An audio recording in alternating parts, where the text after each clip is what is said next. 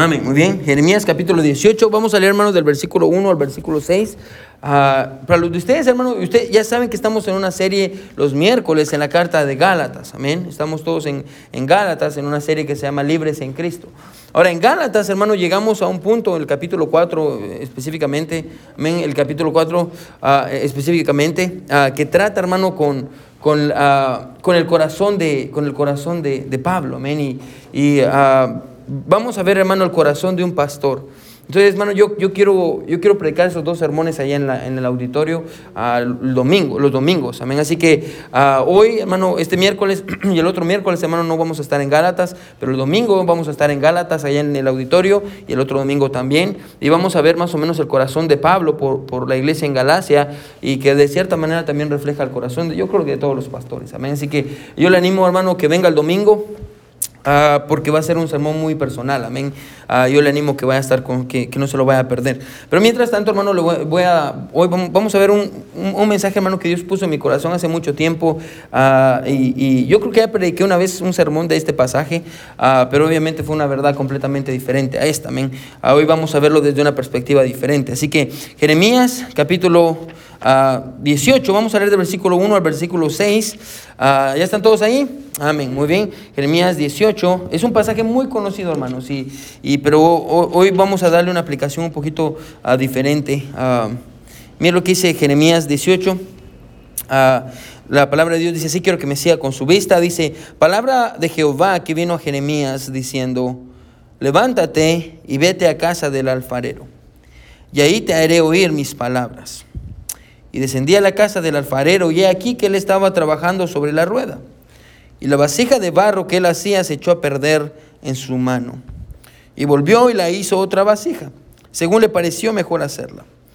Ah, entonces vino a mí palabra de Jehová diciendo, ¿no podré yo hacer ah, de vosotros como este alfarero o casa de Israel? Dice Jehová.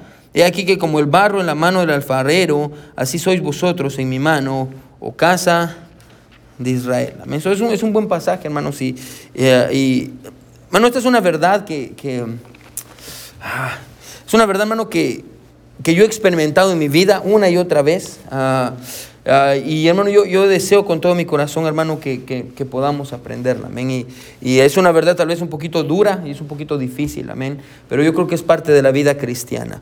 Y yo creo que uno de los trabajos, hermano, de cada pastor es preparar a sus ovejas, amén. No solo, no solo para disfrutar los tiempos buenos, sino prepararlos para cuando los tiempos malos vengan, amén. Porque los tiempos malos vienen, amén. Y, y, y, yo quiero, hermano, animarlos a que ustedes se mantengan en la voluntad de Dios, aunque los tiempos malos vengan. So, el título, hermano, del sermón para esta noche es Manténgase en la rueda.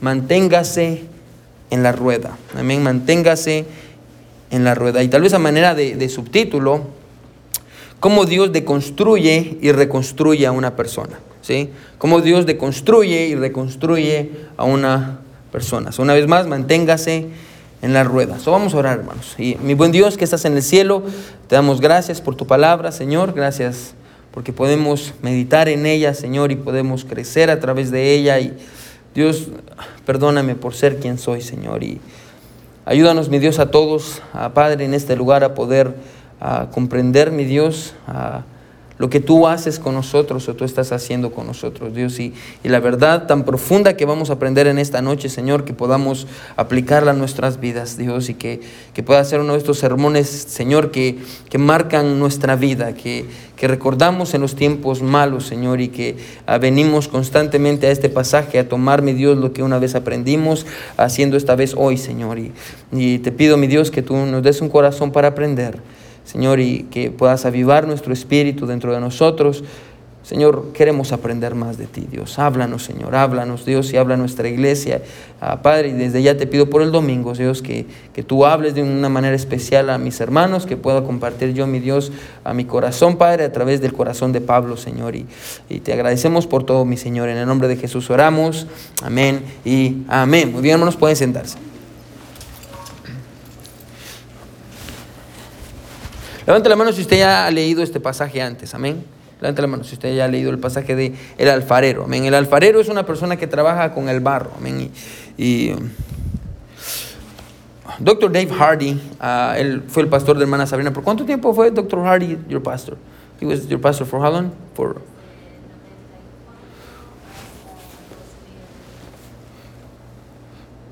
como por más de 20 años, como más, no, como, como, como 15, 16 años. Pero fue el pastor de la hermana Sabrina por 15, 16 años, fue el, el, pastor que nos casó con la hermana Sabrina.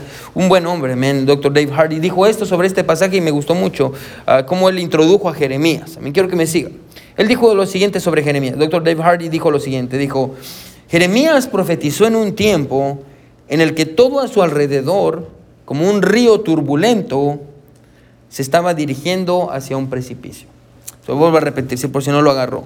Jeremías profetizó en un tiempo en el que todo a su alrededor, como un río turbulento, se estaba dirigiendo hacia un precipicio. Ahora, hermano, yo creo que si usted lee la, el contexto, hermano, y la vida de Jeremías y el pasaje, bueno, el libro completo de Jeremías, hermano, que yo le animo que usted lo haga, amén. Y, y, y, cada año, hermano, yo paso por ahí dos veces y, y me encanta Jeremías, amén. Es un, un, un libro que me gusta mucho. Ah, pero hermano, si usted lee el contexto de Jeremías, de, de, él como profeta, hermano, yo creo que no le va a tomar mucho tiempo entender, hermano, que no era el mejor tiempo para ser profeta. Los días de Jeremías, hermano, no, no, eran los mejores días para ser un profeta. De hecho, hermano, llamamos a Jeremías el profeta llorón, amén. Porque lo encontramos llorando una y otra vez. Amén. Así se le llama a Jeremías, el profeta uh, llorón, hermano. Jeremías vio la destrucción, hermano, uh, de su pueblo. Uh, la destrucción de, del lugar donde él creció. Eh, hermano, la, destrucción, hermano, de, del lugar donde él vio crecer a su familia también. Y, y, y, hermano, él, él, él, venía de un lugar cercano, de, de, de, donde todo sucedió.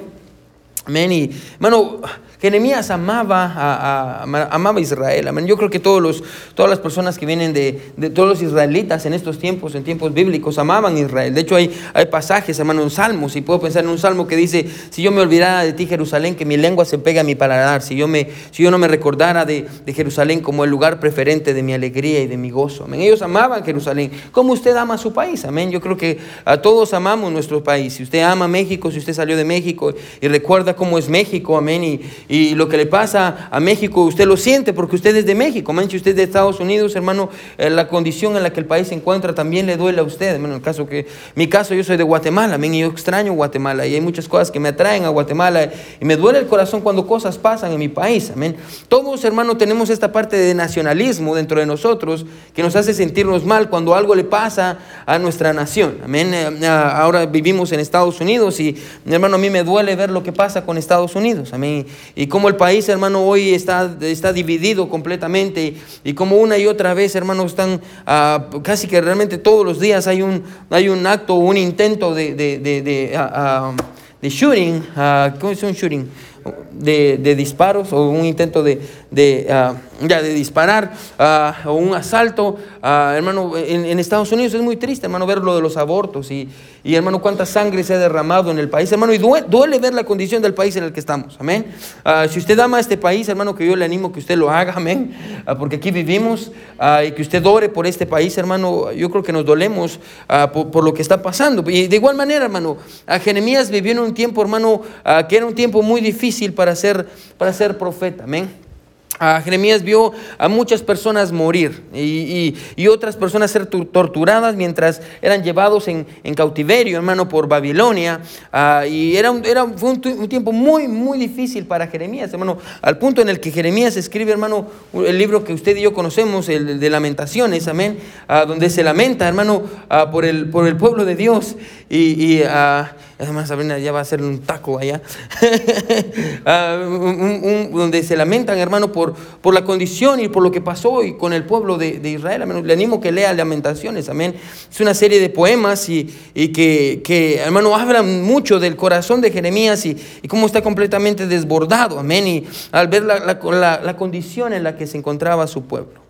Mano, y, la guerra, mano, la guerra es algo horrible. Mano, yo conozco personas que, que, han sufrido muchos traumas como consecuencia de la guerra. De hecho, en nuestro hospital donde yo trabajo está a la par de un VA, y el, que es el hospital de los veteranos de Estados Unidos. Y, y hermano, muchos de ellos van a comer a nuestro hospital. Amén. Y yo he hablado con varias personas y, es increíble, hermano, uh, los traumas que una persona pasa cuando va a la guerra. Hermano, la guerra es algo horrible. Amén. Es algo que, que, que deberíamos de pedirle a Dios que nunca experimentemos. Hermano, la guerra. Y, Jeremías está experimentando eso. Amén. Ah, el imperio de, Babilonio viene y están llevándose cautivos a todas las personas, hermano. Y es, horrible lo que Jeremías ve. Es no solo eso, hermano, el majestuoso templo que Salomón había construido para Dios, hermano, con toda su gloria, hermano, el, templo más grande que ha existido ah, en realidad, porque los siguientes que vinieron ah, fueron réplicas del, templo de Salomón, solo que en miniatura, ah, o no miniatura, pero más, pequeños, hermano, el más grande fue el de Salomón, con toda su majestuoso, eh, un templo majestuoso, con toda su gloria, fue destruido, hermano, y fue reducido a cenizas. Bueno, todo eso lo vio Jeremías, y Pastor Hardy dice lo siguiente, dice, la esperanza, que toda la gente vio, la esperanza se había marchado como una paloma que levanta su vuelo para huir y que lentamente se desvanece en el cielo hasta desaparecer por completo. Habían perdido la esperanza. Hermano, usted lee Lamentaciones, hermano, y ya habían perdido por completo la esperanza, amén. Y, se habían llevado a sus familias, los habían llevado a los jóvenes y a los que tenían más fuerza, amén. A los ancianos los habían matado. No, no, a su rey, usted, yo creo que le he comentado esto antes, a su rey le sacaron los ojos, amén. Y, y hermano, se lo llevaron encadenado. Bueno, un tiempo horrible. Realmente un tiempo horrible lo que ellos eh, estaban experimentando. Y Jeremías lo estaba viendo todo. Y Dios llama a Jeremías a ser un profeta, hermano, en ese tiempo. En un tiempo donde la esperanza se había esfumado por completo. Ahora, hermano, no sé si usted ha estado ahí, hermano, ah, o tal vez usted está ahí, en estos momentos, amén. O, probablemente, hermano, no quiero ser, ah, no quiero sonar pesimista, pero hermano, si no ha estado ahí o no está ahí, hermano, tal vez algún día va a estar ahí. Donde la esperanza, hermano, se esfuma. Y, y Jeremías, hermano, se encontraba en una gran, gran desesperación. Hermano, él llegó a un punto donde y esto es lo interesante, hermano. Dios llamó a Jeremías a profetizar a un pueblo que no lo iba a escuchar. A un pueblo que lo iba a tratar mal. Amén. De, hecho, hermano, Jeremías se hace esa pregunta de por qué Dios me está llamando cuando no tengo ningún resultado. Mire el capítulo 20. Aparte de su lugar aquí, mire conmigo el capítulo 20. Mire, mire cómo Jeremías viene y se enoja con Dios.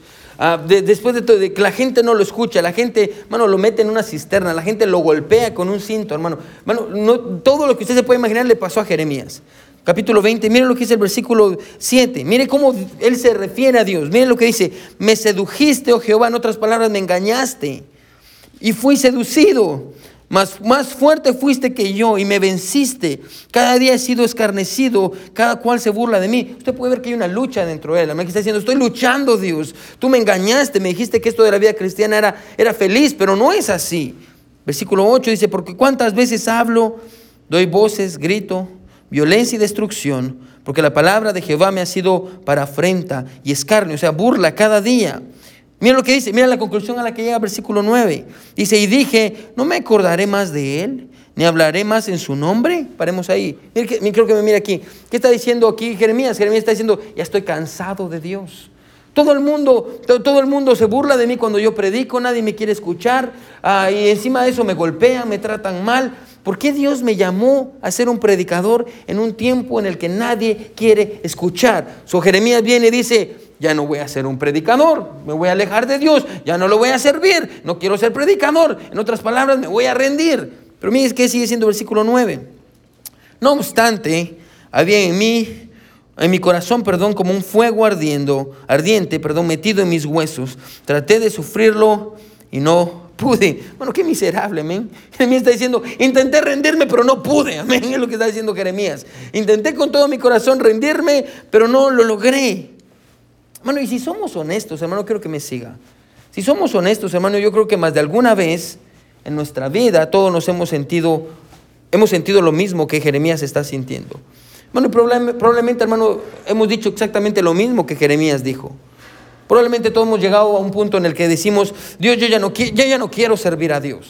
Ya no quiero servir a Dios. Yo, ya no quiero ir a la iglesia. ¿Para qué voy a la iglesia si siempre tenemos los mismos problemas? Si cuando más quiero servirle a Dios, más cosas peores o cosas malas me pasan. Y entre más yo quiero hacer las cosas bien, todo me sale peor. Ya no quiero ir a la iglesia, ya no voy a leer mi Biblia. La vida cristiana es muy complicada para mí. Vivo decepcionado de lunes a viernes, de ahí llego a la iglesia y el pastor me regaña ya no quiero servir a Dios. Vengo a mi casa animado, quiero servir a Dios. ¿Y qué es lo que encuentro, pastor? Solo caras todo el tiempo. Amén. Mi esposo, todo enojado. Mi esposa, todo enojada. Mis hijos no me quieren obedecer.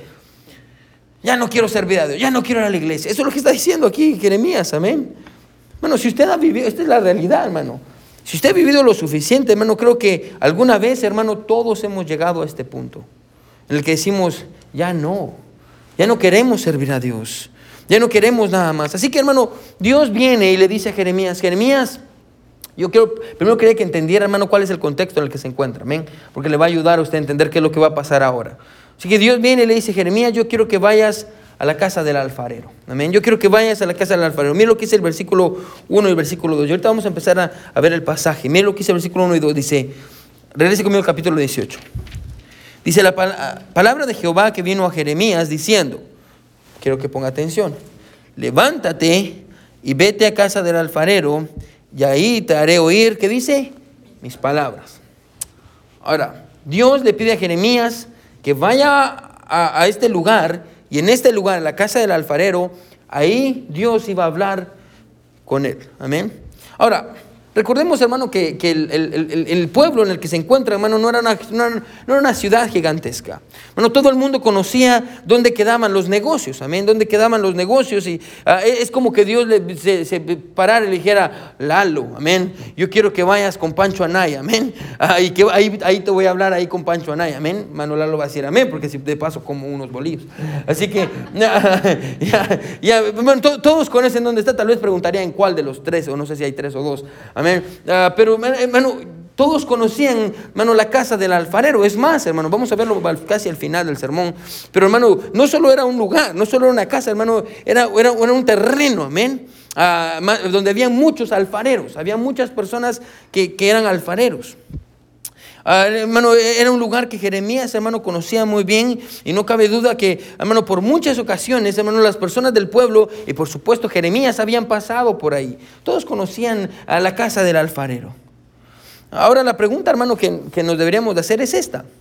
¿Por qué Dios iba a revelar en la casa del alfarero y no ahí donde Jeremías estaba? ¿Por qué Dios se toma la molestia de decirle, ok, Jeremías, yo quiero que vayas a la casa del alfarero y ahí te voy a hablar? Si yo fuera Jeremías le hubiera dicho Dios, pero ya me estás hablando. Eh, ¿Por qué tengo que ir allá? Dios, ya me puedes hablar aquí. Es más, ya me estás hablando. Dios, no necesito ir a la casa del, alfarero porque tú ya me estás hablando aquí donde estoy. Ahora, Warren Woolsby dice algo que me gusta mucho. Escuchen lo que Warren Woolsby dice esto. él dice, Dios se revela en lugares extraños y en temporadas inesperadas. En cierta ocasión se reveló en un establo. Pero lo importante no es dónde se revela, lo importante es que usted quiere estar ahí cuando Él lo haga. Yo creo que es muy sabio. Lo importante no es el lugar donde se vaya a revelar, lo importante, escuche, es que se va a revelar y usted quiere estar ahí cuando Él lo haga. En otras palabras, quiero que me siga aquí. La casa del alfarero, hermano, ponga atención, no era nada especial para que Jeremías fuera a visitarla. Lo que, escuche, realmente era especial era que en ese lugar Dios iba a darle un mensaje. Y eso es lo que hacía que el lugar fuera atractivo. Dios iba a darle un mensaje a Jeremías en ese lugar. Déjenme hacer una aplicación bien rápida aquí. Bueno, lo que, lo que hace que este lugar, bueno, sea un lugar especial, como dijo el pastor el domingo pasado, bueno, no es que tenemos sillas bonitas, o que el edificio está bien cuidado, o que las, tenemos facilidades que tal vez otras iglesias no tienen. Bueno, quiero que me sigan, ¿sí? Bueno, lo que hace que este lugar, hermano, sea un lugar especial es que Dios ha decidido, escuche, que usted y yo lo escuchemos aquí. Amén. ¿Sí me está siguiendo? lo que hace que este lugar sea especial, hermano, es que Dios se revela a nosotros y nosotros podemos escuchar su voz. Amén. Ah, lo que eso es lo que hace que este lugar sea especial, que cuando usted viene, hermano, usted escucha un mensaje de la palabra de Dios y Dios le habla a usted. No es el lugar, hermano, es Dios. Amén. Lo que hace que este lugar sea ah, e, especial. Hermano, no, no importa cuántas veces, hermano, usted venga a la iglesia. Dios siempre va a tener un mensaje fresco para usted. Dios siempre va a tener un mensaje especial para usted. Hermano, usted siempre va a escuchar lo que usted necesita porque así es Dios. Amén. Así funciona Dios. Y hace unos domingos yo le estaba comentando esto. Ah, eh, y, yo ya tenía un sermón preparado un domingo, y ya lo tenía listo, ah, y, pero sentí en mi corazón que Dios no quería ese mensaje. Amén. Y está como, me levanté a las 5 de la mañana y, y, era el domingo a las 5 de la mañana, ya tenía mi sermón preparado. Y yo estoy como, ay, mi corazón, yo sentía, este no es el mensaje que Dios quiere. Entonces fui a mi oficina a las 5 de la mañana y empecé a escribir un mensaje nuevo. Ah, que, ah, que, prediqué hace como dos o tres domingos, eh, que hablaba acerca de que Dios no nos va a dar ah, piedras y Dios no nos va a dar serpientes en lugar de, de, peces y panes, amén. Y que podemos confiar en la sabiduría de Dios. Y, y me paré y prediqué el mensaje. Y al final del servicio vino un hombre, amén, y eh, ustedes, ustedes lo vieron, muchos de ustedes, yo creo que compartí esto con ustedes. Vino y me dice, llorando, pastor, gracias, era lo que yo necesitaba. Hace dos días mi mamá murió y yo estaba llorando y le pedí, le supliqué a Dios que no se llevara a mi mamá. Pero aún así Dios se la llevó. Yo dije, Dios, yo no quiero saber nada de ti y yo no quiero escuchar nada de ti. Pero el domingo, dice, sentí una necesidad de venir a la iglesia. Vine a la iglesia y lo primero que yo escuché fue Dios diciéndome, yo nunca te voy a dar nada para lastimarte. Bueno, es lo que Dios hace. Bueno, cuando venimos, Dios, hermano, Dios nos habla. Dios, Dios, tiene una manera especial, hermano, de hablarnos. Y, y, hermano, lo importante no es el lugar, es que Dios va a estar aquí. Y escuche, como Warren Wiersbe dijo antes, hermano, eso es lo importante. Yo quiero estar ahí cuando Dios hable. Porque son mensajes que yo necesito para mi vida. Pero, pero la iglesia no solo es el, no es el único lugar donde Dios habla. Creo que me siga. Hay otros lugares, hermano, donde Dios lo va a llevar, así como con Jeremías, Dios le llevó a la casa del alfarero para escuchar su voz. De igual manera, hermano, hay otros lugares a donde Dios lo va a llevar. Lugares, hermano, que tal vez usted nunca se ha imaginado. Y Dios, hermano, le va a hablar allí. ¿Cómo sabe esto, pastor? Póngame atención. Lo sé, escuche, porque en la vida, hermano, todos tenemos lo que yo llamo momentos de aprendizaje. Todos tenemos momentos de aprendizaje, hermano. Quiero que ponga atención, ¿sí? Vamos a decirlo de esta manera. Hermano, Dios llevó a Jeremías a un lugar de aprendizaje. Si quédese conmigo, ¿sí? Vamos a repetirlo todos a la cuenta de tres. Uno, dos y tres. Dios llevó a Jeremías a un lugar de aprendizaje. Si se da cuenta de lo que está pasando en el pasaje, Dios le dice, yo quiero que vengas, lo, lo toma, yo quiero que vengas para acá y te voy a llegar, te voy a llevar a un lugar de aprendizaje, te voy a llevar a un lugar donde puedas aprender algo. Y lo que hizo con Jeremías, hermano, es lo que Dios hace con nosotros. Amén, es exactamente lo mismo. Constantemente, hermano, Dios nos lleva a lugares, hermano, de aprendizaje, a un lugar donde podamos aprender, un lugar donde podamos escuchar la voz de Dios. El problema, hermano, es que muchas veces estos lugares de aprendizaje, hermano, no son los lugares más placenteros. Muchas veces el lugar de aprendizaje es la cama de un hospital. Amén. Muchas veces el lugar de aprendizaje, hermano, es el cuarto de una cárcel. Muchas veces el lugar de aprendizaje, hermano, es el funeral de un ser querido. Muchas veces el lugar de aprendizaje, hermano, es en medio de un accidente. Muchas veces el lugar de aprendizaje, escuche, la pérdida de un trabajo. Muchas veces el lugar de aprendizaje, escuche, es la rebeldía de uno de nuestros hijos. Muchas veces el lugar de aprendizaje, escuche, es un divorcio o, un desacuerdo en el matrimonio, una pelea muy grave. Muchas veces el lugar de aprendizaje, escuche, es un fracaso. Muchas veces el lugar de aprendizaje, hermano, es el abandono. Muchas veces el lugar de aprendizaje es una enfermedad. Muchas veces el lugar de aprendizaje es una situación que está afuera de su control. Hermano, escuche, y, así podemos nombrar lugares y lugares y lugares que Dios usa, escuche, para, para enseñarnos, lugares de aprendizaje. Así como Dios tomó a Jeremías y lo llevó a un lugar de aprendizaje, eso es exactamente lo que hace con nosotros. Nos toma y nos lleva a un lugar donde podamos escuchar su voz. Pero como dije antes, hermano, lo importante no es, no es el lugar. lo importante, hermano, es el mensaje que Dios quiere darnos en el lugar. Hermano, y esta es una realidad. Yo creo, hermano, que todos somos capaces de reconocer estos lugares en nuestras vidas, porque todos aquí hemos sufrido. No necesito preguntarle que levante la mano porque aquí todos hemos sufrido. Amén. Y yo creo que pues, es muy fácil que reconozcamos los lugares a los cuales Dios nos ha llevado. Hermano, la pregunta es si somos capaces de recordar los mensajes que Dios nos ha dado en esos lugares. Bueno, porque sí, hermano, hace mucho tiempo, hermano, en un tiempo difícil de mi vida leí un libro muy bueno. Hay un libro que, el libro que se llama A veces se gana, a veces se aprende, de John Maxwell. Le animo que lo lea, amén. No sé si está en español. Uh, sometimes you win, sometimes you learn. A mí se llama el libro. Muy, muy, muy buen libro. Y, básicamente dice eso. Dios, Dios nos lleva a lugares, amén, donde son situaciones difíciles, donde tenemos que aprender. Pero si usted no aprendió absolutamente nada de la situación en la que usted estuvo, eso es un fracaso para usted. No es un fracaso cuando usted aprende algo como resultado. Cuando usted dice, ok, pasó algo malo, sí, lloré, sí, me dolió, sí, ah, grité, sí, pero ¿qué aprendí? O mejor aún, escuche, ¿qué fue lo que Dios me dijo en este lugar? Porque eso es lo que Dios hace, es lo que Dios está haciendo con Jeremías. Lo está llevando a un lugar de aprendizaje. Y déjeme preguntarle en esta noche, ¿cuáles son los lugares de aprendizaje a los cuales Dios lo ha llevado a usted? Es más, ¿usted está en un lugar de aprendizaje hoy? ¿Qué es lo que Dios le está hablando? Bueno, porque es necesario, hermano, hacer eso. La otra vez yo estaba visitando al hermano Víctor. Me gustó algo que él, él dijo, amén. Ah, yo lo fui a visitar y, y, en el hospital cuando le iban a hacer la cirugía del corazón y estaba sentado a la par mía, yo le digo, hermano Víctor, ¿cómo está? Estoy bien, pastor. Y yo le digo, ah, estábamos los dos solos y, y, yo le digo, ¿cómo se siente? Y me dice, me siento bien, pastor. Ah, yo siento que todo estaba bien conmigo, pero pastor, no sé qué es lo que Dios me quiere decir a través de esto, porque la balanza de Dios es diferente que la mía. Yo creo que hay sabiduría en eso. Yo creo que hay sabiduría en el hecho de, pensar, ¿qué es lo que Dios me está diciendo con esto? ¿Cuál es el mensaje que yo necesito aprender de aquí? ¿Es este un momento de aprendizaje? ¿O ¿Qué es lo que Dios quiere decirme? Porque lo que Dios hizo con Jeremías de decirle, ve a la casa del alfarero, es exactamente lo mismo que hace con nosotros. Así que Dios lleva a Jeremías a la casa del alfarero. Y mire qué es lo que pasa cuando está dentro de la casa del alfarero. Quédese conmigo, ¿sí? Versículo 3 al, al 6. Dice, descendía a la casa del alfarero y aquí que él estaba trabajando sobre la rueda. Y la vasija de barro que él hacía se echó a perder en su mano. Y volvió y la hizo otra vasija según le pareció mejor hacerla. Y después viene el mensaje, dice, ah, entonces vino a mí la palabra de Jehová diciendo, ah, ¿no podré yo hacer de vosotros como esta, este ah, alfarero?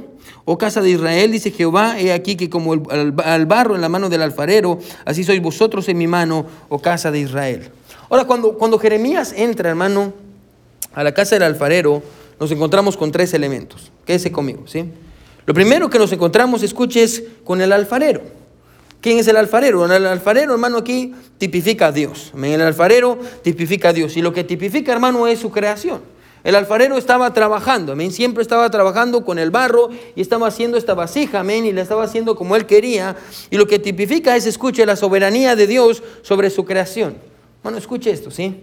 Dios puede hacer lo que se le da la gana con su creación, porque es, su creación, somos su creación, amén. Ah, pero y el, según el pasaje, hermano, él está, él está ocupado haciendo algo, como el alfarero está trabajando. Hermano, muchas veces, hermano, pensamos que Dios está ocupado haciendo otras cosas, amén. Y pensamos que Dios está ocupado haciendo otras cosas o está en otros lugares. Y usted dice, no, mi vida es muy insignificante para que Dios se preocupe por ella. Según el pasaje, hermano, Dios siempre está trabajando en su vida. Bueno, no menosprecie el trabajo de Dios en su vida. Dios siempre está trabajando en su vida. Dios siempre está haciendo algo. Dios siempre está moldeándolo. Dios siempre está quitándole cosas, imperfecciones. Dios siempre está trabajando en usted. Eh, incluso lo podemos poner así, ¿sí? No hay un momento en su vida en el cual Dios no esté trabajando en usted. ¿Sí? Escríbalo, amén. No hay un momento en mi vida en el cual Dios no esté trabajando en mí. Dios siempre está trabajando en usted a través de sus circunstancias, a través de lo que está pasando. Dios siempre está trabajando en usted. el primer elemento que encontramos en la casa del alfarero es el alfarero mismo. Amén. Hay un segundo elemento. El segundo elemento, hermano, tipifica la nación de Israel. Amén. Y que es el barro. El barro tipifica la nación de Israel que según el pasaje escuche, él estaba haciendo y se le echó a perder la vasija. El barro estaba formando una vasija y, la vasija se echó a perder en la mano del alfarero. Amén. En otras palabras, a la nación de Israel se echó a perder en las manos de Dios. Amén. Y, y, básicamente lo que tipifica es esto. El pueblo de Israel, hermano, se alejó de Dios. El pueblo de Israel ya no quería saber nada más de Dios. Mira lo que dice el versículo 15, capítulo 18, versículo 15. Vamos a llegar a un punto, hermano, así que póngame atención, quédese conmigo. Todo esto que le estoy diciendo, vamos a un lugar con esto. Mira lo que dice el versículo 15. Dice, porque mi pueblo me ha olvidado. Dice, incensando a lo que es vanidad. Y esa palabra de incensando tiene que ver con incienso, adorando, tiene que ver con adoración. Adorando lo que no es verdad, lo que es vanidad, perdón. Y ha tropezado en sus caminos y en las sendas antiguas para que camine por sendas y no por camino transitado para poner su tierra en desolación, objeto de su burla perpetua. Todo aquel que pasare por ella se asombrará y, meneará la cabeza. Bueno, la, idea es esta, ponga atención, el pueblo, según el pasaje, había abandonado a Dios. Israel había abandonado a Dios y es algo muy interesante, hermano. Yo creo que espero que agarre este mensaje, ¿sí? Bueno, el pueblo había dejado las sendas antiguas. Eh, y quiero que ponga atención en esto. Las sendas antiguas, hermano, en la Biblia, tiene que ver con el, camino que Dios trazó, que Dios le trazó a Abraham, que Dios le trazó a Isaac, que Dios le trazó a Jacob. eso tiene que ver con las sendas antiguas. Entonces, lo que encontramos aquí, hermano, que el pueblo de Israel había hecho, es que ellos habían abandonado las sendas antiguas, el camino que Dios les había dicho, este es el camino que yo quiero que anden. Ellos vinieron a un punto y dijeron, no, mejor vamos a hacer un camino, según el pasaje, más transitado. ¿Qué quiere decir eso? Por donde la mayoría de las personas van. Un camino más cool, amén. Y un camino mejor, y es un camino más grande, y es un camino mejor. Y la Biblia dice que abandonaron las sendas antiguas para poder andar en sus propios caminos, en sus propios caminos y rechazaron el camino de Dios y, habían dejado las sendas antiguas y porque, escucha, habían dejado las sendas antiguas para caminar por sus propios caminos, Dios empezó a tratar con ellos y, y era todo el sufrimiento que está viendo Jeremías. Ponga atención, quiero que me escuche, ¿sí? Todo el dolor, todo el llanto, todo el sufrimiento que Jeremías estaba viendo a su alrededor, ¿sabe qué era? Era el barro echándose a perder en las manos de Dios, en las manos del alfarero. Bueno, y, lo que Jeremías vio, ponga atención, hermano, todo ese llanto, todo ese dolor, el barro echándose a perder en las manos del alfarero, hermano, ponga atención, eso es lo que muchos de ustedes están viendo en sus hogares. Y en sus vidas. Todo mal, todo mal. Todo se está haciendo pedazos. Amén. Y usted dice, pastor, pareciera que estoy, esta es una vasija, pastor, y yo le miro los cracks por todos lados. Se está rompiendo por aquí, se está rompiendo por acá. y pastor, todo es destrucción a mi alrededor. Pastor, ¿qué es lo que está pasando?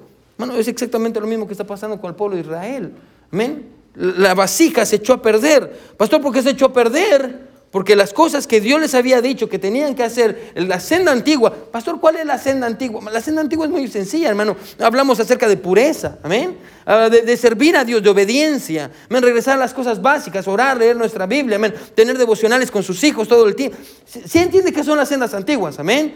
Y usted nunca tuvo un devocional con sus hijos, no quería orar con ellos, no quería pasar tiempo con ellos, nunca invirtió en su matrimonio, amén. Nunca pasó tiempo con su esposa, nunca la cuidó. Y ahorita todo es destrucción y sufrimiento. Y usted dice, ¿qué está pasando, pastor? usted abandonó a Dios hace mucho tiempo. ¿Por qué está llorando ahorita? ¿Sí está conmigo? ¿Por qué está llorando? Usted abandonó las sendas antiguas para andar en caminos que usted pensaba que eran los correctos y ahorita tiene sus consecuencias y usted no sabe qué hacer. Y, usted dice, pastor, pero ¿qué está pasando? Es lo que está sucediendo en el pasaje, amén. Todo el mundo en el tiempo de Jeremías está diciendo qué es lo que está sucediendo. Y Dios dice, mi pueblo se me echó a perder en las manos. Mi pueblo se me echó a perder en las manos. Ellos me abandonaron. Y lo que Jeremías está viendo, hermano, lo que muchos de ustedes están viendo. El barro haciéndose pedazos en las manos de su hacedor. ¿Amén? Pastor, ¿qué es lo que Dios está haciendo? Le voy a decir lo que Dios está haciendo. Lo que Dios está haciendo, escuche, es que Dios está deconstruyendo a su pueblo.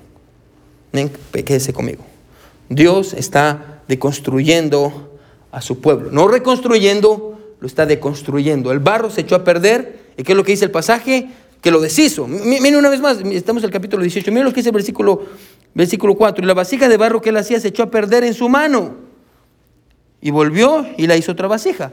Si sí, entiende cuál es el proceso, amén. Se le echó a perder, él la deshizo y la está volviendo a hacer.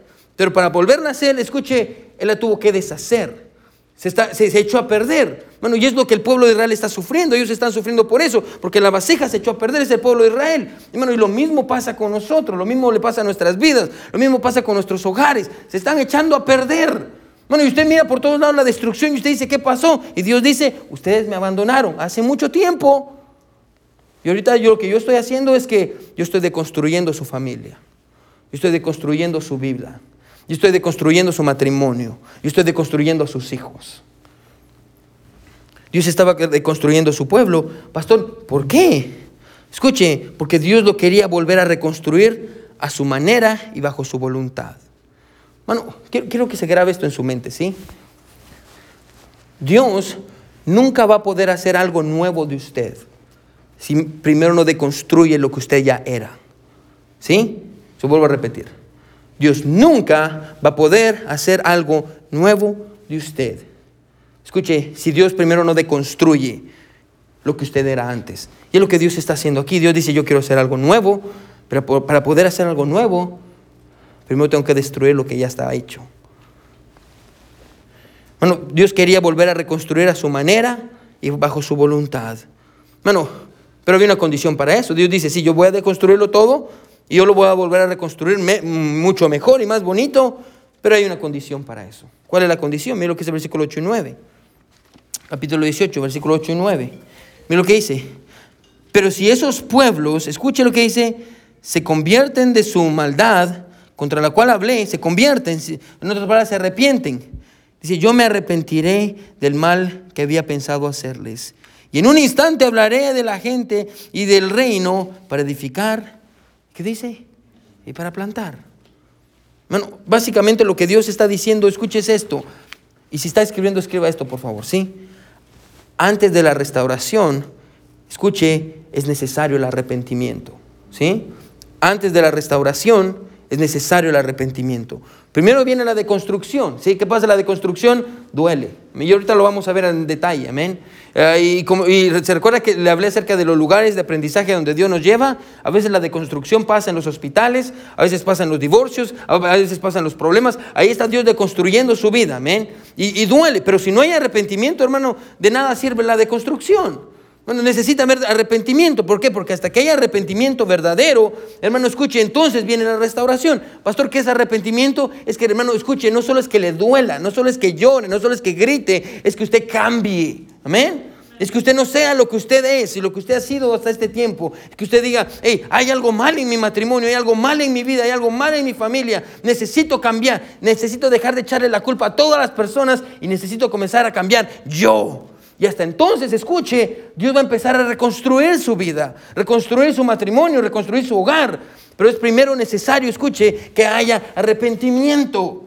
Una vez más, arrepentimiento no es cuando llora, arrepentimiento es cuando cambia. Amén. Esto es arrepentimiento, metanoia, ¿sí? Es la palabra griega, cambio de mente, ¿sí? Yo iba para acá, me arrepiento, ahora voy para allá. Amén. Ese es arrepentimiento. Aunque el pueblo, escucha, había desechado a Dios, hermano, yo creo que con eso traté el último sermón que prediqué de este mismo pasaje. Dios aunque el pueblo había desechado a Dios, Dios no había desechado al pueblo. De eso nos habla el barro. So, recuerda que dijimos que hay tres elementos, amén, en la casa del alfarero. Primero está el alfarero, la soberanía de Dios, Dios y su poder, y que Dios siempre está trabajando. Después está el barro. Y vimos esta parte la deconstrucción y la reconstrucción, amén. Y cuál es la necesidad de ser deconstruidos y cómo, qué necesitamos para poder ser reconstruidos una vez más. Pero por último, hermano, hay un elemento que muchas veces pasamos por alto, y es el elemento que llamó mi atención cuando estaba leyendo este pasaje hace unos meses. Y es la rueda. Miren una vez más el capítulo 18, versículo 3. Ah, dice, y descendía a la casa del alfarero y aquí que él trabajaba sobre la rueda. ¿Qué, es la rueda? Ahora, la rueda, hermano, básicamente, hermano, era.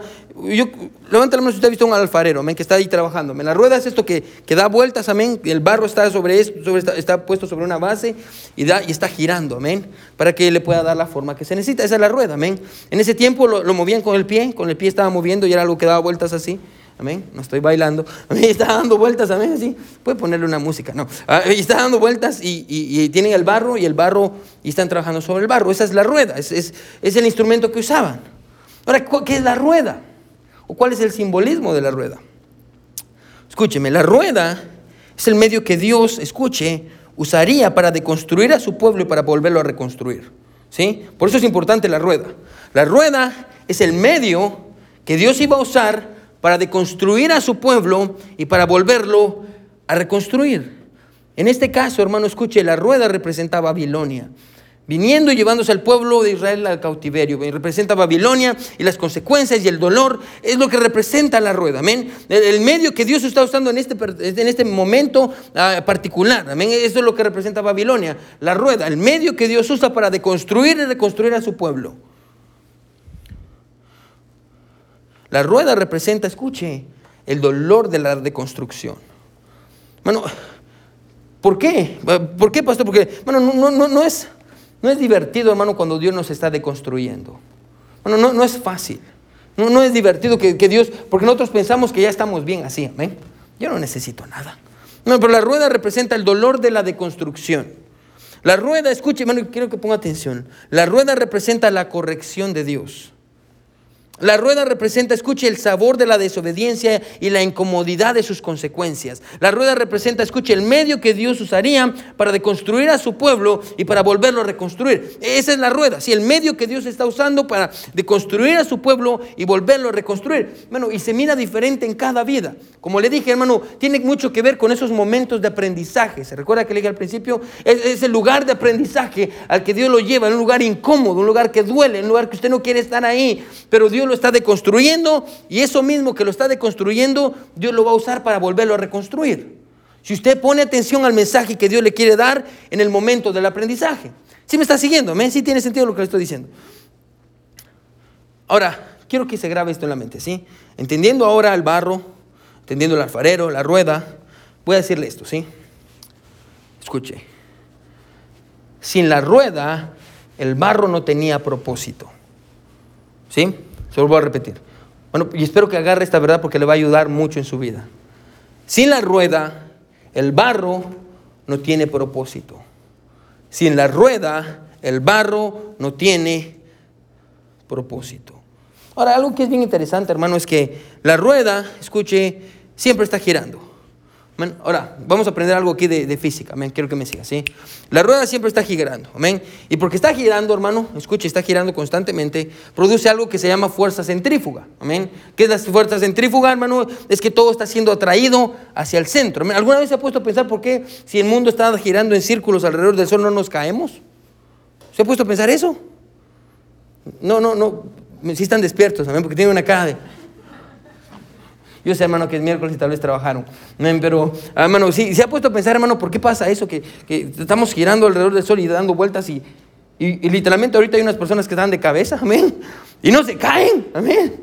Amén, la gravedad, amén, la fuerza de la gravedad, hermano. Usted, yo le animo que usted agarre una botella con agua abierta, hermano, y usted empieza a girarla así.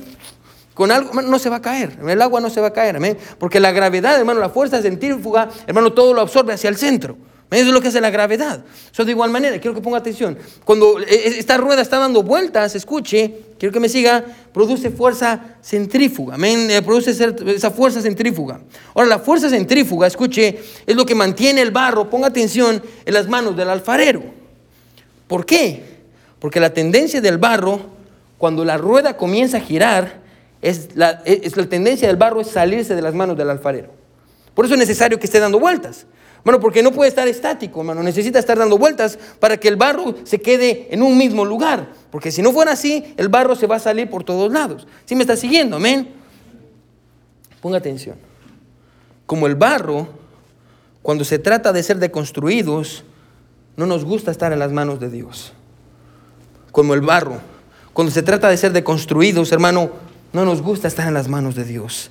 Bueno, nuestra tendencia es salirnos de las manos de Dios. Y, bueno, escuche, nuestra tendencia es evitar el dolor de la deconstrucción porque pensamos, escuche, que somos perfectos de la manera en la que somos. Y déjeme decirle desde ya esto, amén, ¿sí? Y espero que se lo graben todos. Y esto es una verdad para mí también, ¿sí? Bueno, usted no es lo que usted piensa que es. Amén. Usted no es tampoco lo que la gente le dice que usted es. Porque podemos engañar a la gente, amén. Usted es lo que Dios dice que es. Amén. Y grábeselo en su mente. Porque usted, bueno, usted puede creerse el hombre más guapo del mundo. Estoy en la red del pastor. Amén. Porque la realidad se le está cayendo el pelo. Ah, usted no es lo que usted piensa que es. Oh, es que yo soy bien bueno, pastor. Es que yo, yo amo todo el mundo y todo el mundo me ama. ¿De veras todo el mundo lo ama? ¿De veras usted es bueno? Bueno, usted y yo no somos lo que pensamos que somos.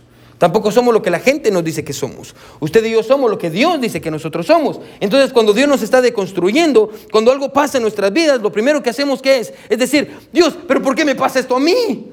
Si yo soy tan bueno, si yo soy tan digno, si yo sirvo en la iglesia, si yo doy mis diezmos, ¿por qué esto me pasa a mí? ¿Ven? Porque nosotros nos engañamos a nosotros mismos haciéndonos pensar que somos algo que realmente no somos. Amén. Hermano, el dolor de la deconstrucción, amén. Hermano, nuestra tendencia es salirnos, amén, de las manos de Dios. Porque pensamos que somos perfectos. Bueno, nuestra tendencia, escuche, es evitar la corrección de Dios porque pensamos que no merecemos ser corregidos. Ay Dios, pero una mentirita piadosa, amén. Dios, pero una cosita, ay. A propósito, yo le animo que haga, un haga esto, amén. Mire cómo Dios trataba con el pecado en el Antiguo Testamento. Amén. ¿Se recuerda del hombre que andaba recogiendo leña en el día de reposo. ¿Qué le pasó? ¿Quién se recuerda? Lo sacaron y lo mataron a pedradas. ¿Por recoger leña? No, por desobedecer a Dios. Y lo que Dios pensaba del pecado en el Antiguo Testamento, adivine qué, sigue pensándolo en el Nuevo Testamento.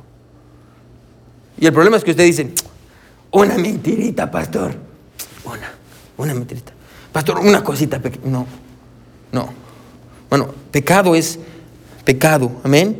Bueno, y, nosotros pensamos que no merecemos ser corregidos por nuestro pecado y que Dios se va a cerrar los ojos cuando está tratando con nosotros. Hermano, no funciona así. Y cuando Dios empieza a deconstruirnos, hermano, nos duele.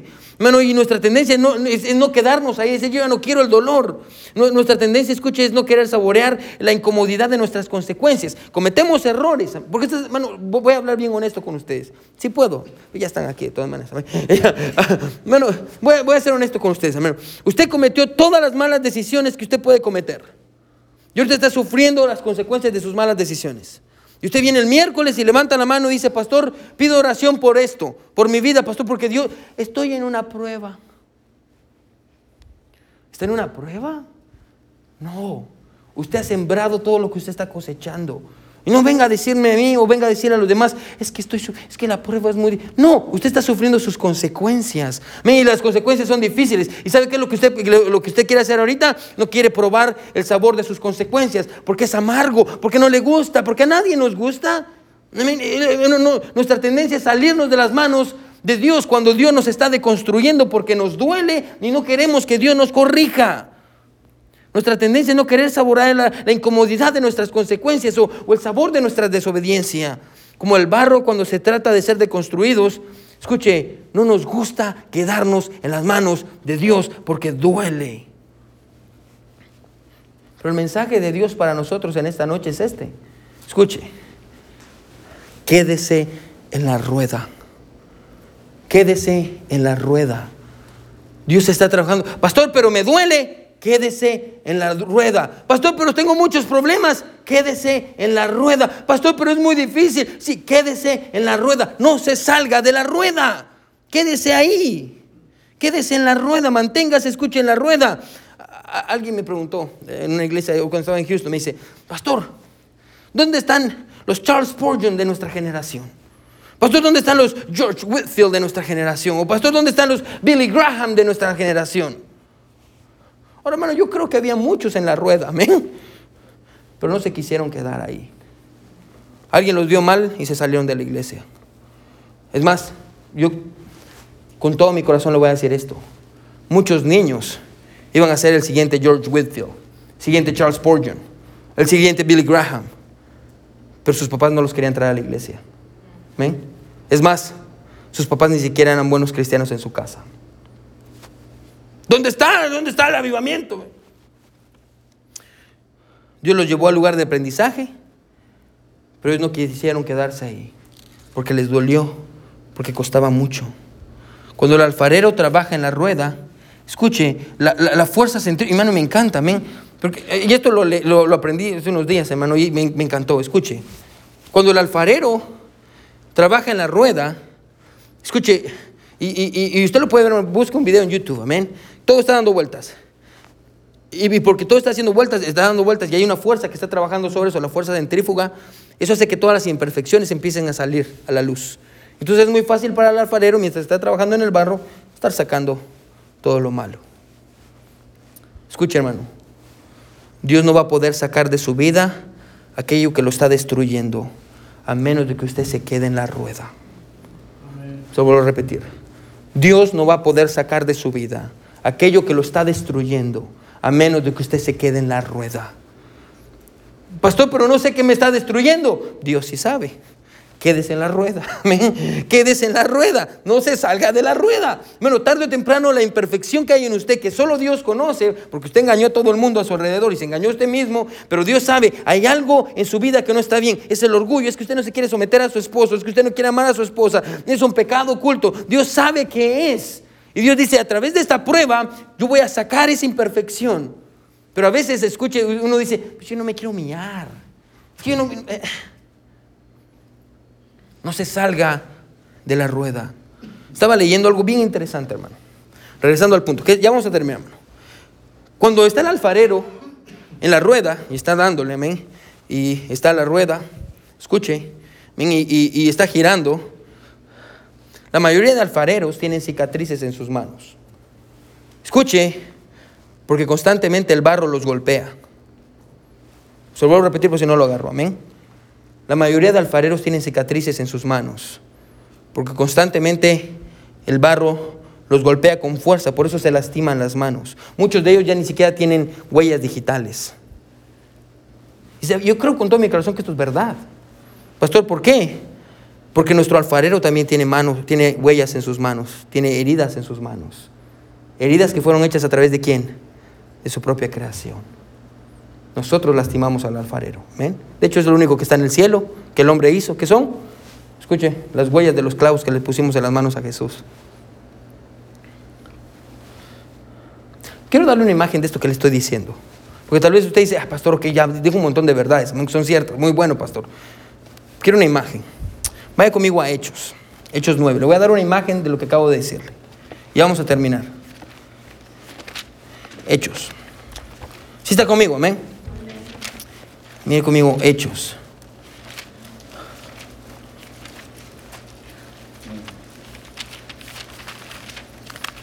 Está después de Juan.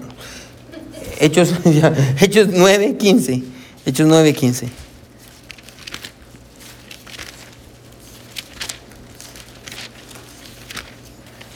Le voy a dar el ejemplo de lo que exactamente lo que le acabo de decir. La rueda, el alfarero de, construcción, reconstrucción. Le voy a dar el mejor ejemplo que yo puedo encontrar en la Biblia. 9.15. Mira lo que dice. El Señor le dijo, ahora, paremos ahí. Quiero que me mire aquí primero. Pablo, que es Saulo, amén Ah, se convirtió al cristianismo, amén. Iba camino a Damasco a seguir persiguiendo cristianos. Eh, Jesús le habla, lo bota del caballo, amén, y le dice, a Saulo, Saulo, ¿por qué me persigues? Dura cosas te dará cosas contra el aguijón, amén. Saulo queda ciego. Y aquí encontramos en el pasaje, hermano, que Dios le está diciendo a Ananías, hermano, que vaya, escuche y hable con él. Miren lo que dice el versículo, el versículo 15, dice, el Señor le dijo, miren lo que dice, ve a, hablar con Saulo, porque instrumento, escuche, dice, porque instrumento escogido me es este, para llevar mi nombre en presencia de los gentiles, de reyes y de los hijos de Israel. Ahora, la palabra instrumento literalmente quiere decir vasija. Es lo que quiere decir a mí. Entonces aquí está hablando Dios y dice, Pablo o, Saulo en ese tiempo es una vasija. Y esta vasija me va a servir. Me va a servir y yo la voy a usar. Si estamos todos aquí, amén. Ahora, para poder usarla la tengo que deconstruir. Mira lo que dice el versículo 16 porque yo le mostraré cuánto le es necesario padecer. ¿Qué dice? Por mi nombre. ¿Sabe qué es el versículo 16? Esa es la rueda. Ahí está la rueda. Amén. ¿Cuánto sufrió Pablo? Vaya conmigo a 2 Corintios 11. 2 Corintios 11.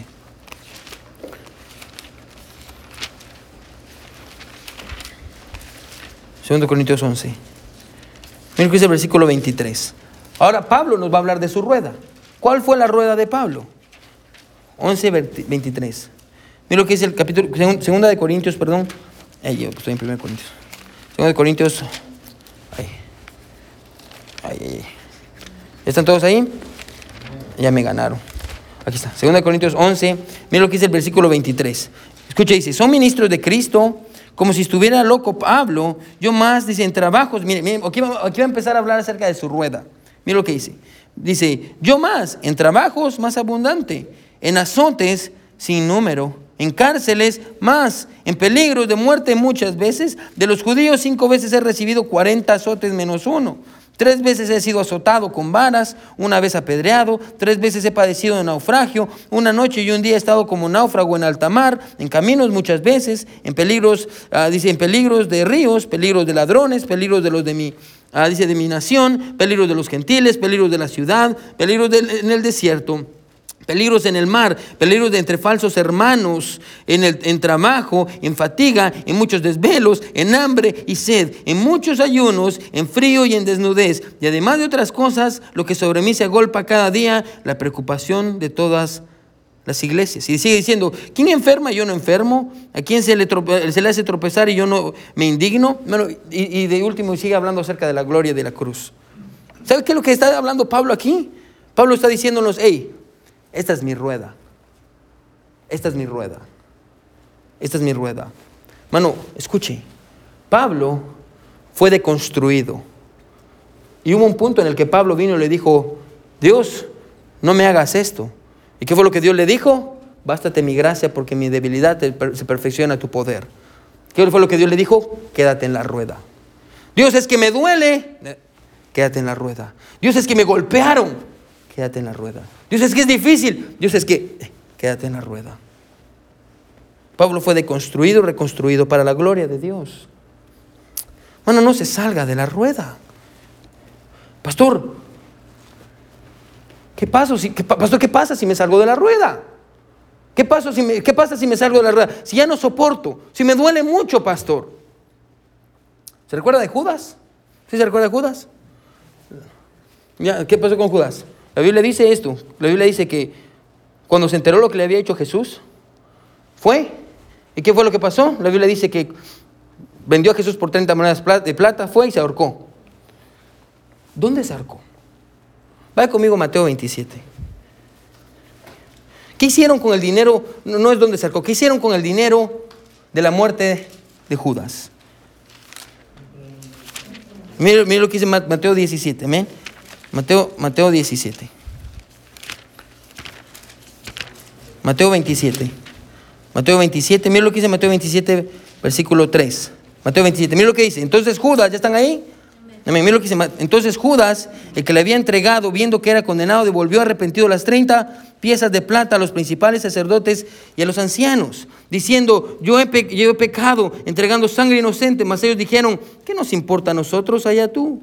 Y arrojando las piezas de plata en el templo salió y fue y se ahorcó. Los principales sacerdotes tomando las piezas de plata dijeron, no es lícito echarlas en el tesoro de la ofrenda porque es precio de sangre. Y después de consultar compraron en ellas, ¿qué dice? El campo del alfarero. El campo del alfarero para sepultura de los extranjeros. ¿Usted cree que hay un mensaje que tenemos que agarrar de ahí?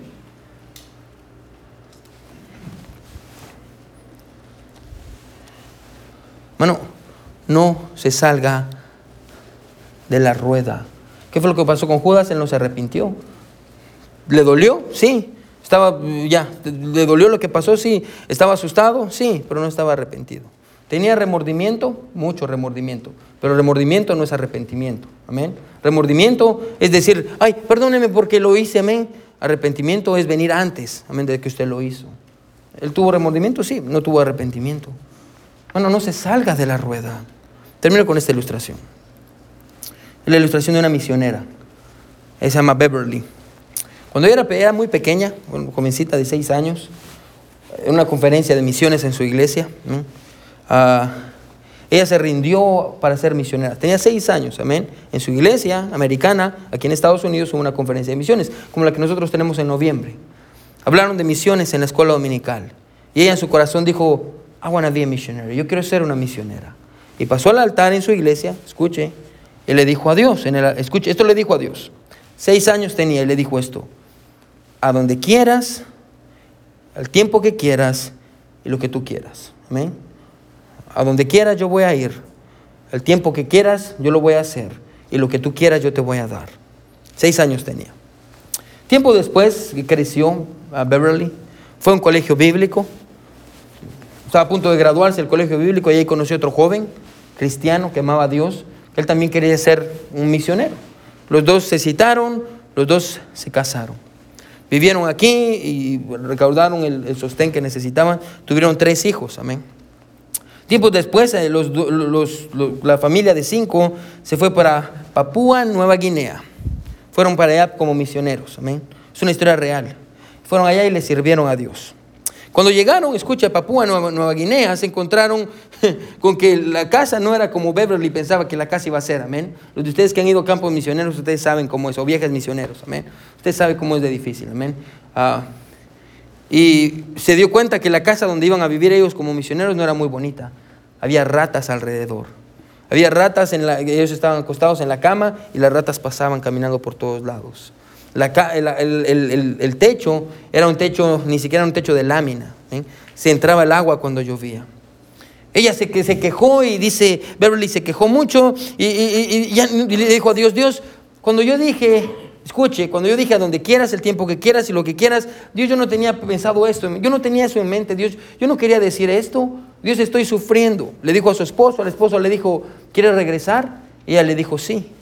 Y cuando ella le dijo que sí, Dios le habló en su corazón y Dios le recordó y le dijo, tú me dijiste a donde quieras, el tiempo que quieras y lo que tú quieras. Ella se quedó, ella se quedó. Siete años pasaron. Sus hijos crecieron y sus hijos regresaron a Estados Unidos para ir a un colegio bíblico y ella se quedó sola con su esposo.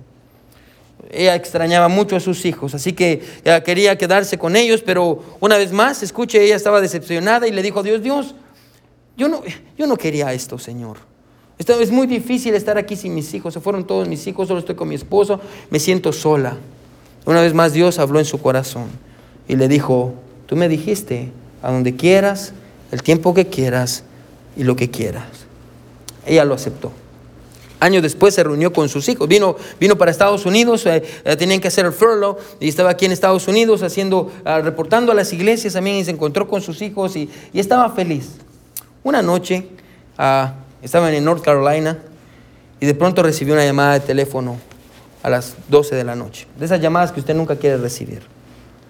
La llamada de teléfono era del hospital diciendo a su hijo tuvo un accidente, su hijo menor tuvo un accidente. Así que ah, le animamos que usted venga con su esposo. Fueron corriendo, llegaron al hospital, salió el doctor.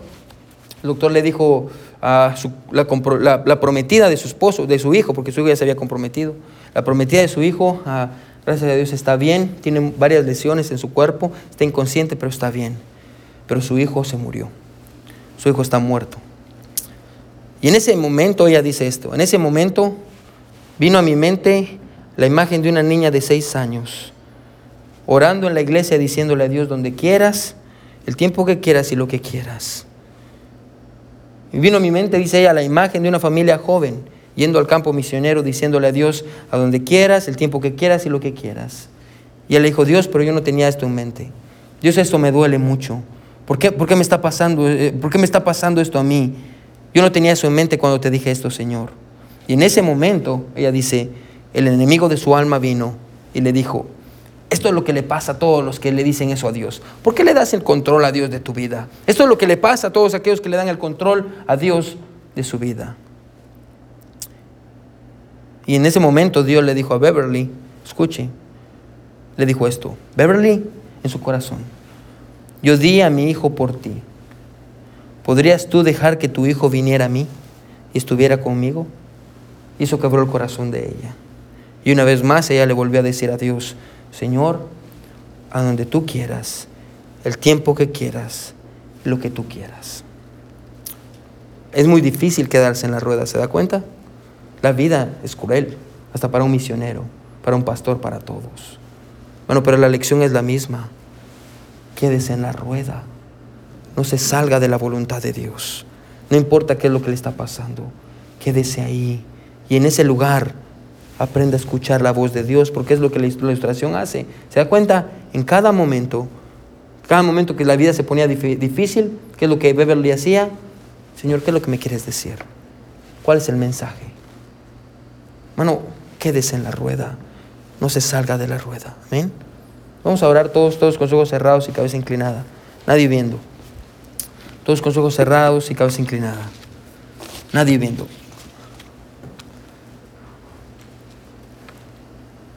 Bueno, yo creo que el mensaje es para todos nosotros en esta noche. ¿La vida es difícil? Sí, la vida es difícil. Pero no, no se salga de la rueda. Quédese en la rueda. No se salga de la voluntad de Dios. No importa qué es lo que pase. No importa que lo desanimen. Bueno, si Dios está deconstruyéndolo, hermano, en lugar de estar peleando con Dios y diciéndole a Dios por qué, pregúntele a Dios para qué. ¿Qué es lo que tengo que aprender? Porque Dios tal vez lo está llevando a un lugar de aprendizaje y Dios quiere hablar con usted. Bueno, ¿por qué no le dice a Dios, Señor, a donde tú quieras, lo que tú quieras, Señor, cuando tú quieras? Bueno, quédese en la rueda. ¿Por qué no hace un compromiso hoy delante de Dios? Y le dice, Señor, no me dejes salir de tu voluntad. Ayúdame a quedarme en tu voluntad. ¿Quiénes dirían en esta noche, pastor, yo quiero hacer ese compromiso? Ore por mí. Levante su mano, yo quiero orar por usted. Gloria a Dios. Gloria a Dios. ¿Quiénes dirían, pastor, yo no me quiero salir de la voluntad de Dios? Ore por mí. Gloria a Dios, gloria a Dios. Gloria a Dios. El piano va a sonar, hermano. Amén. Bueno, ¿por qué no dobla sus rodillas donde está? Doble sus rodillas donde está y dígale, Señor, Señor, deconstrúyeme, Señor, y hazme como tú quieras. Dios, yo soy el barro, tú eres el alfarero, Señor. Yo estoy en tus manos, Dios. Haz de mí lo que tú quieras. Como dice el himno, haz lo que tú quieras de mí, Señor. Tú el alfarero, yo el barro soy. Dócil y humilde, yo quiero ser.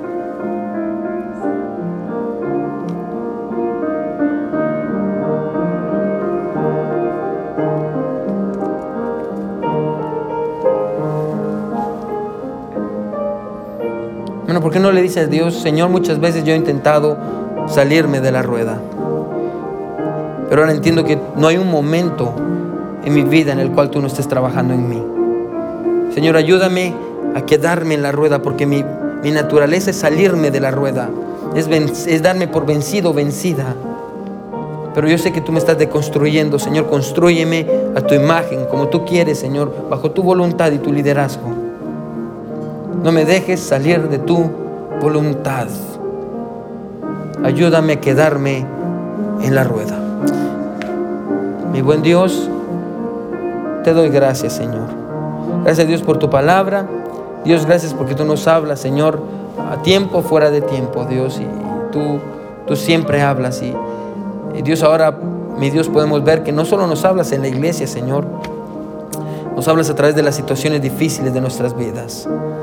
Dios, y a veces es difícil y, nos duele, mi Dios, y gritamos, y, y Dios, si no nos gusta lo que tú estás haciendo, Señor. Pero entendemos, mi Dios, que en tus manos estamos seguros. Dios, gracias por tu gracia, por tu misericordia. Gracias, Señor, por el testimonio de hombres y mujeres, Dios, que se han quedado en la rueda. Y en cada momento, en los momentos más difíciles, en lugar de quejarse, en lugar de, de pelear contra ti, han intentado escuchar tu voz y escuchar cuál es el mensaje que, tienes que tienen que recibir de ti, Señor. Gracias, Señor, por tu palabra, porque podemos aprender muchas verdades, Señor. Y por tu sabiduría. Te amamos mucho, mi buen Salvador. Tus manos de amor ponemos todo. En el nombre de Jesús oramos. Amén y amén. Amén. Gloria a Dios por su palabra. Amén. Amén.